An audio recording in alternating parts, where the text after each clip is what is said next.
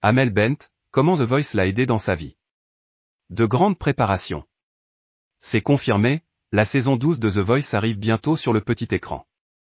Une fois de plus, le télécrochet adoré par les Français revient pour une édition inédite en 2023.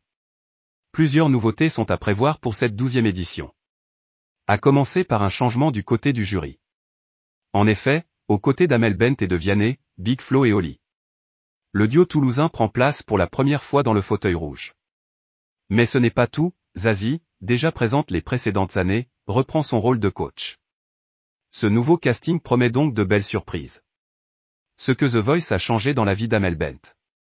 Alors que Vianney a exprimé sa joie quant à sa troisième participation, Amel Bent se livre plus en profondeur aux côtés de Nikos Aliagas. Dans 50 minutes inside, la chanteuse évoque l'importance qu'a The Voice dans sa vie, et à quel point cela lui a permis d'évoluer, ça a changé beaucoup de choses.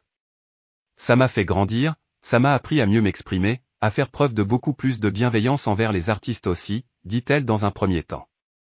Les producteurs Pascal et Mathieu, je leur ai dit, appelez-moi quand je ne le ferai plus. Ne m'appelez pas pour me demander si je veux revenir. Vous le savez, c'est tacite.